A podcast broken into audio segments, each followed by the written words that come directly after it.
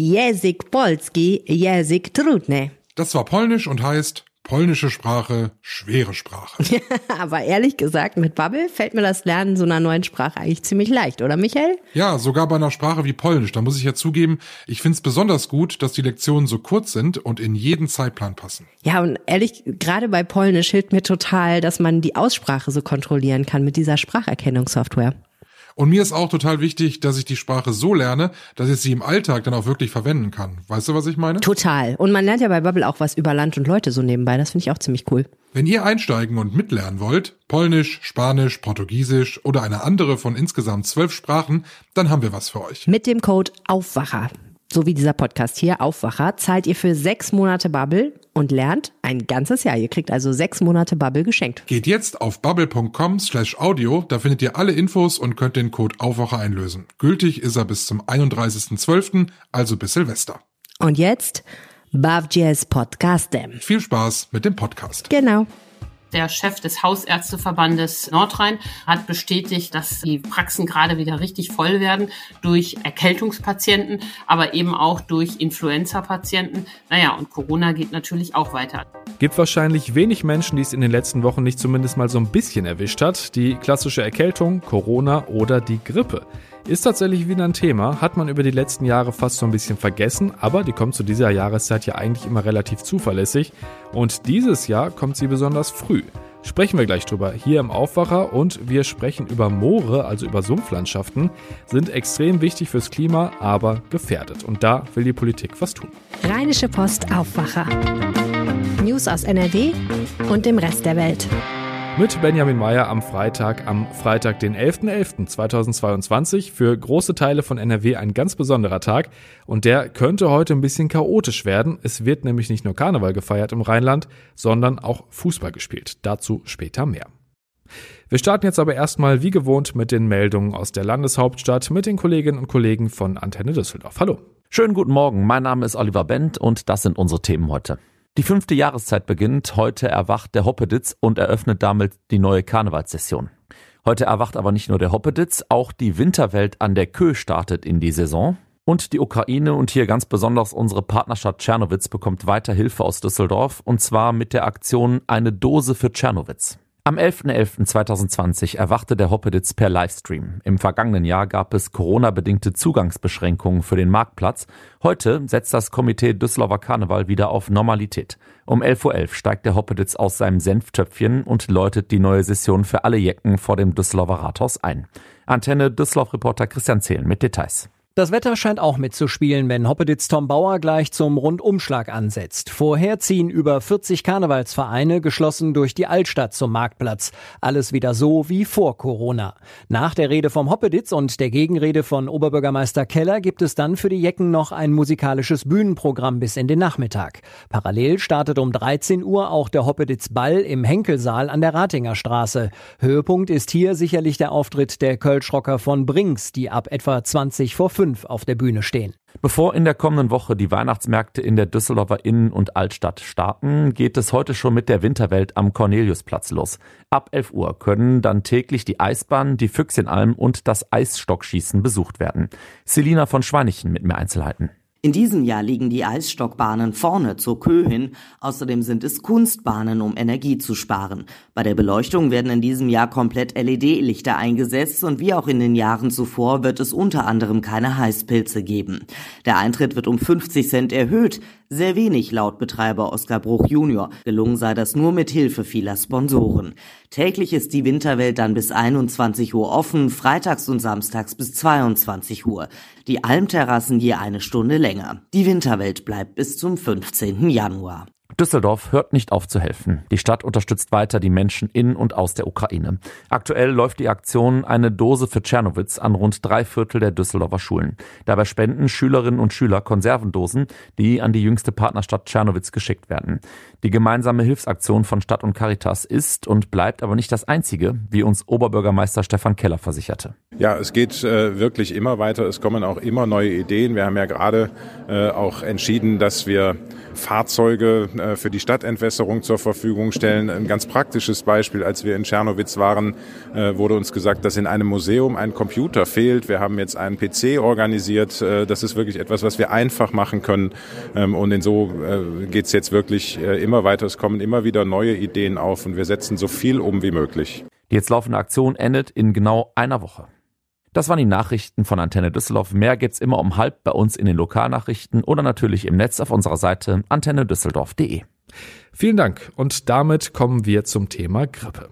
Ist eigentlich jedes Jahr Thema, die letzten beiden mal ausgeklammert und dieses Jahr geht's anscheinend besonders früh los mit der Ausbreitung und davon ist vor allem auch NRW betroffen. Warum das so ist und was das für Folgen hat, darüber sprechen wir jetzt mit meiner RP-Kollegin Antje Höning. Hallo Antje. Hallo Benjamin. Antje, wir sind ja, was Grippe angeht, so ein bisschen aus der Routine durch Corona, scheint jetzt aber wieder loszugehen und das, wie gesagt, sehr früh. Ähm, wie ist denn im Moment die Lage? Ja, das Robert Koch Institut meldet, dass äh, jetzt schon die Grippewelle begonnen hat und das ist tatsächlich ungewöhnlich früh. Normalerweise ging das so richtig erst nach Weihnachten los. Und das RKI meldet auch, dass zwei Länder besonders betroffen sind, Bayern und Nordrhein-Westfalen. Hier gibt es schon besonders viele Fälle und auch Fälle mit Krankenhauseinweisungen, also wo die Menschen so schwer erkrankt sind, dass sie ins Krankenhaus müssen. Kann man denn sagen, warum das dieses Jahr so früh losgeht? Also sind das auch irgendwelche Corona-Folgen? Ja, das ist ja wirklich erstaunlich und das hat mit Corona natürlich zu tun. Durch die Isolationsmaßnahmen in den letzten beiden Jahren ähm, hatten auch die Influenza-Viren ja wenig Chancen, ähm, sich auszubreiten. Und jetzt ist von diesen Maßnahmen ja fast nichts mehr übrig geblieben. Und insbesondere die Kinder sind ja die letzten Jahre ähm, wenig mit Viren in Kontakt gekommen, sei es, weil es Lockdowns gab, weil es Beschränkungen gab oder weil sie auch die Masken getragen haben. Und die sind jetzt auch für Influenza-Viren leichtes Opfer. Und das RKI berichtet eben auch, dass sich ähm, bei Schulkindern Influenza auch ausbreitet. Es sind auch schon einzelne Einrichtungen geschlossen worden wegen Ausbrüchen. Davon spricht das RKI ja, wenn fünf oder mehr ähm, äh, Infektionen an einem Ort ausbrechen und da sind schon Kitas und Schulen auch geschlossen worden. Okay, das klingt natürlich erstmal dramatisch mit solchen Schließungen, aber gibt es natürlich auch nicht das erste Mal. Ähm, wie viele Erkrankungen gab es denn bisher überhaupt? Ja, das sind immer so punktuelle Sachen. Die ähm, labordiagnostisch bestätigten Fälle hören sich bundesweit gar nicht so viel an. Das sind gut 8000, aber wir sind ja auch total erst am Anfang und es ist eben deutlich mehr, ähm, als es sonst zu dieser Zeit überhaupt der Fall war. Ärzte und Apotheken haben ja durch Corona eh viel zu tun gehabt die letzte Zeit und das haben die auch immer noch. Ähm, was heißt das denn gerade für die Wartezimmer? Wird es da gerade noch mal voller? Ja, wir haben mit Oliver Funken gesprochen. Das ist der Chef des Hausärzteverbandes Nordrhein. Und der hat bestätigt, dass äh, die ähm, Praxen gerade wieder richtig voll werden durch Erkältungspatienten, aber eben auch durch Influenza-Patienten. Naja, und Corona geht natürlich auch weiter. Also er sagt, es äh, wird, ist schon sehr voll und die Tendenz ist steigend. Wenn jetzt viele Menschen beim Arzt sitzen, kriegen auch viele Menschen Medikamente verschrieben. Es gab ja eh schon Engpässe Engpässe bei Erkältungsmitteln in letzter Zeit. Ähm, wie ist denn da jetzt die Lage? Ja, leider hat sich das auch nicht wirklich verbessert. Der Apothekerverband sagt, dass über alle Medikamente gerechnet 1000 fehlen. Zum Vergleich, in Deutschland gibt es 100.000 Medikamente. Das mag sich gar nicht so viel anhören, aber darunter sind eben auch viele Medikamente, die wichtig sind, sei es für Therapien, das ist ja das eine, Krebstherapien, wir erinnern uns an Tamoxifen gegen Brustkrebs, aber eben auch Erkältungsmittel verschiedenster Art sind knapp, da gibt es Engpässe. Das ist zum Beispiel der Fall bei Codein-Hustensaft. Das ist aber auch der Fall bei diversen Fiebersäften, in denen ähm, Paracetamol oder Ibuprofen ist. Das ist natürlich überhaupt nicht gut und mal fehlt die eine Packungsgröße, mal muss die Apotheke rumtelefonieren und die Apotheken sagen, sie müssen immer mehr Zeit aufwenden, um die Medikamente zu ähm, beschaffen. Ja, und die Patienten werden dann nach Hause geschickt, müssen später wiederkommen, bis man dann irgendwo wieder doch was aufgetrieben hat. Das ist natürlich zu Beginn der Winter- und Grippesaison keine gute Nachricht. Wir sind ja, so traurig das ist, eigentlich ganz gut trainiert durch Corona. Ähm, wenn ich mich jetzt vor einer Grippeübertragung schützen will, funktioniert wahrscheinlich genau wie bei Corona, oder? Ja, genau. Corona Reloaded äh, ist da angesagt und genau so lauten auch die Empfehlungen des RKI. Also Abstand halten, Hygieneregeln einhalten. Und das RKI sagt ganz klar, auch in Bezug auf Influenza, bei Aufenthalt in geschlossenen Räumen Maske tragen. Und das RKI ruft ja auch zu Influenza-Impfungen auf. Grippe ist jetzt ja wirklich nichts Neues, also so ein bisschen Winterstandard. Ähm, muss man sich da als gesunder Mensch denn überhaupt Sorgen machen und für wen macht so eine Impfung am Ende Sinn? Die Influenza gibt es ja jedes Jahr wieder und damit haben wir ja so als Risiko gelernt zu leben. Für manche Leute kann die auch ein richtiges Problem werden. Ich, wir sprachen ja schon am Anfang darüber, 14 Prozent der Influenza-Erkrankten sind bereits im Krankenhaus. Ein immungesunder junger Mensch hat damit natürlich wie immer weniger Probleme als ein alter Immungeschwächter. Und genau so lauten auch die Empfehlungen der Ständigen Impfkommission. Die sagen, alle über 60 sollten sich impfen lassen, Schwangere nach dem zweiten Drittel und auch alle Berufsgruppen, die viel Kontakt mit Menschen haben. Und das sind ja dann in der Tat sehr viele. Das ist die Bäckerin, das ist der Schaffner, aber es sind eben auch wir Journalisten. Und oft bieten ja die ähm, Arbeitgeber solche Impfungen an oder beim Hausarzt die Krankenkassen zahlen es ja auch. Und man kann sich ja auch gegen Corona und äh, Influenza in einer Sitzung impfen lassen. Die eine Spritze links, die andere Spritze rechts. Dann tun nur beide Arme gleichzeitig weh. Den Artikel zum Thema verlinke ich euch nochmal in den Show Notes. Vielen Dank dir für die Infos, Antje. Vielen Dank. Dank, Benjamin. Tschüss. So, und von der Arztpraxis in den Sumpf. Wir kommen zu unserem zweiten großen Thema heute, zu den Mooren. Ich habe da irgendwie direkt so Schottland oder Kanada im Kopf bei dem Wort. Moorlandschaften gibt's aber natürlich auch in Deutschland und auch bei uns hier in NRW. Die sind ziemlich wichtig fürs Klima, leiden aber gleichzeitig auch extrem unter dem Klimawandel. Jetzt will man da wohl politisch was tun und Moorlandschaften, ja, schützen und unterstützen. Sina Zerfeld, RP Landespolitik. Hallo erstmal. Hallo Benjamin. Wie viel Moor haben wir denn in NRW und äh, wie geht's dem? Ja, also nach äh, Angaben des Landes Nordrhein-Westfalen gibt's in NRW noch etwa 2100 Hektar Moorlandschaft. Das heißt, äh, die reden von intakter Moorlandschaft. Ähm, jetzt muss man sagen, wie intakt das ist, das sei dahingestellt. Also fast allen Mooren geht es schlecht. Der NABU zum Beispiel sagt, es gibt eigentlich nur noch ein ordentliches großes Moorgebiet in NRW, wo man sagen kann, da ist die Welt noch in Ordnung. Das umfasst 550 Hektar. Das ist im Kreis Minden-Lübbecke das äh, große Torfmoor. Und ähm, ansonsten sieht es nicht so gut aus äh, mit den Mooren in Nordrhein-Westfalen. Ähm, das ist also die Lage. Ich habe ja schon gesagt, Moore sind wichtig fürs Klima. Ähm, kannst du noch mal genau erklären, warum? Ja, Moore speichern jede Menge CO2. Ähm, das liegt daran, dass dafür kennt man so ein Moor, da verrottet nichts. Also Pflanzenmaterial wird da unter Luftabschluss über Jahrhunderte in diesem Wasser, in diesem wässrigen Boden eingelagert und bleibt eben da. Und wenn jetzt Moore trocken fallen, dann setzt jetzt mal laienhaft ausgedrückt der normale äh, Zerfall ein. So, dann kommt da Luft dran, dann verwittert das und dann wird dieses über Jahrhunderte gebundene CO2 eben wieder freigesetzt. Okay, CO2 haben wir auch so schon mehr als genug, aber dann stellt sich ja echt die Frage, warum passiert dann bisher vergleichsweise wenig, um das zu verhindern? Also man hat ja zumindest wenig davon gehört. Hätte man sich vielleicht schon ein bisschen früher drum kümmern können, oder? Ja, das ist schon richtig. Das sagen Naturschützer ja auch. Also schön, dass man jetzt drauf kommt, aber warum nicht schon viel früher? Es ist ja auch so, dass es gleich zwei Probleme gibt äh, mit der Zerstörung und dem Trockenfallen von Mooren. Das eine ist, dass das äh, CO2, das da über Jahrhunderte eingelagert worden ist, dann freigesetzt wird. Das zweite ist, es wird natürlich auch kein neues mehr eingelagert und ein Moorboden, der jetzt anders genutzt wird, zum Beispiel landwirtschaftlich genutzt wird, das ist nicht von jetzt auf gleich äh, alles verloren und freigesetzt, was da drin ist, sondern dieser Prozess geht immer weiter. Wenn da also jedes Jahr gepflügt wird zum Beispiel, dann geht diese Zerfallsprozesse jedes Jahr weiter und so äh, werden erhebliche Mengen CO2 immer weiter freigesetzt, wenn man diese Moorböden jetzt nicht dann doch irgendwie wieder unter Wasser setzt und schützt.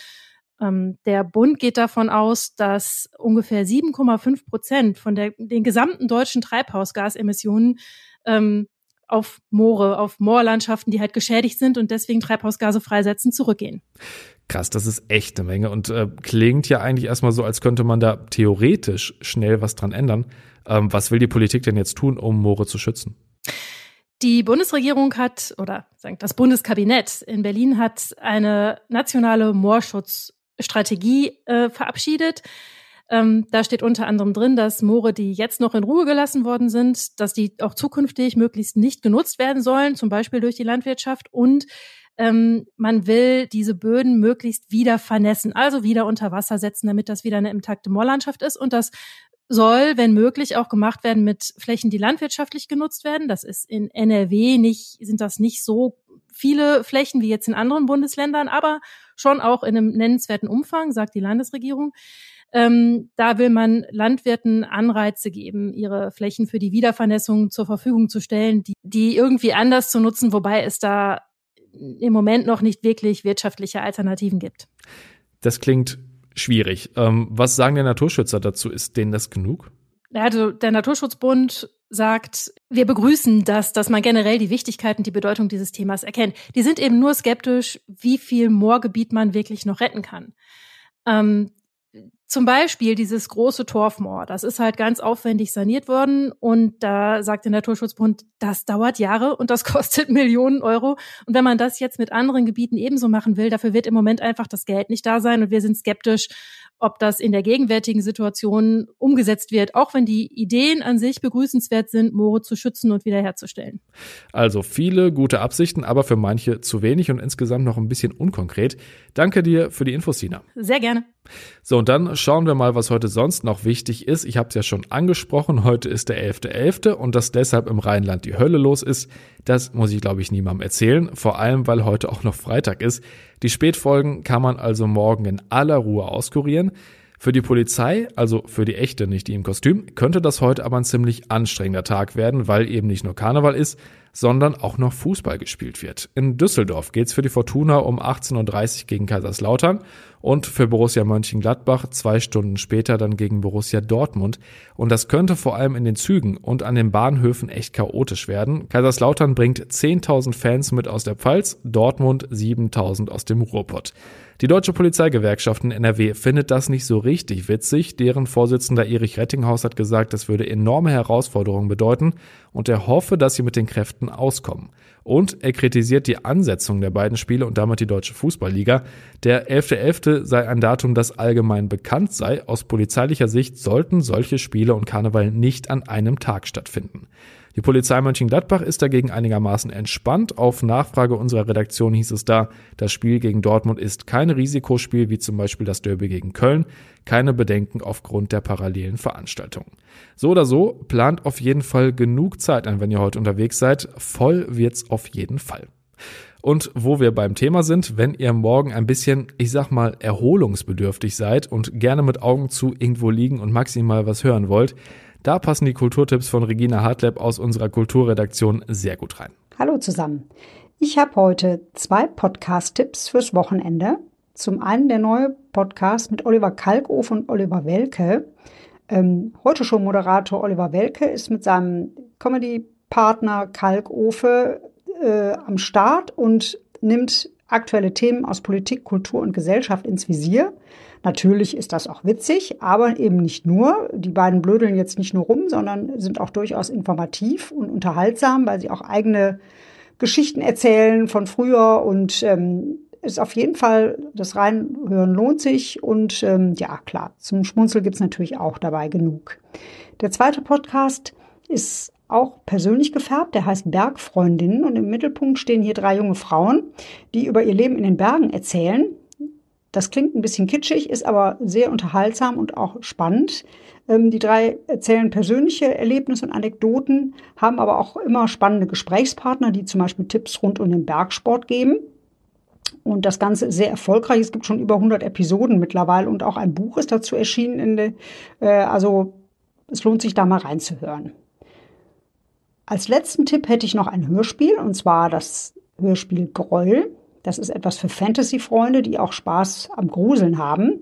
Äh, in einem mittelalterlichen Dorf äh, verschwindet die Tochter des Schmieds eines Tages spurlos und der alte Abt lässt die Horrorgeschichte des Monsters Groll wieder aufleben.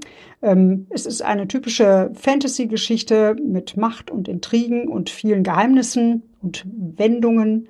Auf jeden Fall was für Gruselfans ja, ich hoffe, es ist was dabei und wünsche ein schönes Wochenende. Vielen Dank, Regina. Das wünsche ich auch. Und bevor wir hier Schluss machen, für heute noch schnell der Blick aufs Wetter. Nicht ganz unwichtig am 11.11. .11. Und es sieht richtig gut aus. Sonnig, kein Regen, bis zu 15 Grad und auch die Nacht bleibt trocken. Dann kann es aber auch bis zu 0 Grad runtergehen mit den Temperaturen. Morgen dann ein paar Wolken mehr, weiter trocken und ähnliche Werte wie heute. So, und das war's für heute. Viel Spaß beim Feiern, wenn ihr feiert und wenn nicht, dann schon mal ein schönes Wochenende. Bis dann. Mehr Nachrichten aus NRW gibt's jederzeit auf RP Online. rp-online.de